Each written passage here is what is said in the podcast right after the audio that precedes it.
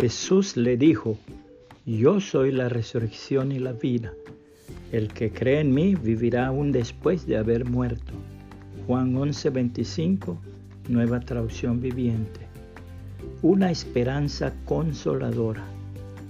Cierto día en un terrible accidente de una mina, perecieron muchas personas, entre ellas varios creyentes del Evangelio de Jesucristo muy consagrados.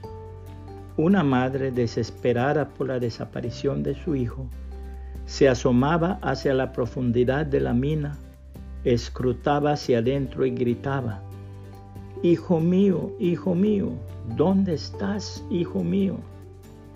Su pastor, un hombre muy amoroso, se le acercó y le dijo lleno de ternura, Hermanita, Usted está buscando a su hijo donde ya no podrá encontrarlo. No lo busque aquí, búsquelo en los brazos tiernos de su amantísimo Padre Celestial. Cuando el hombre desobedeció a Dios y pecó, entró la muerte, porque la paga del pecado es la muerte. Pero Cristo pagó nuestros pecados en la cruz y venció la muerte. Él es la resurrección y la vida. Por eso para el Hijo de Dios el morir es ganancia. Pero para llegar a ser hijo de Dios hay que recibir al Señor Jesucristo y nacer de nuevo. El que solo nace una vez, nacimiento natural, tiene que morir dos veces, muerte física y muerte espiritual.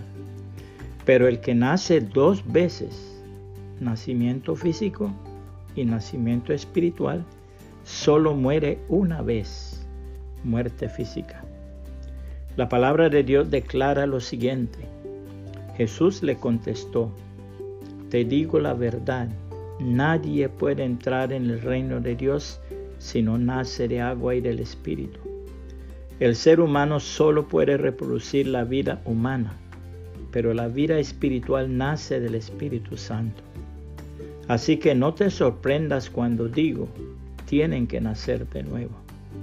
El viento sopla hacia donde quiere.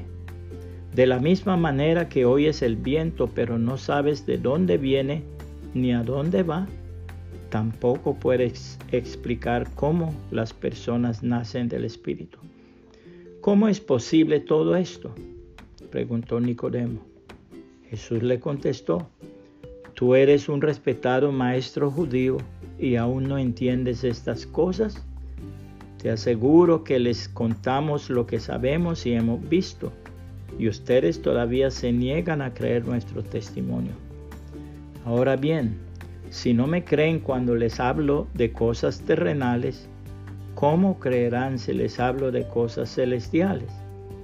Nadie jamás fue al cielo y regresó, pero el Hijo del Hombre bajó del cielo. Y así como Moisés levantó la serpiente de bronce en un poste en el desierto, así deberá ser levantado el Hijo del Hombre, para que todo el que crea en él tenga vida eterna. Pues Dios amó tanto al mundo que dio a su Hijo único, para que todo el que crea en él no se pierda, sino que tenga vida eterna.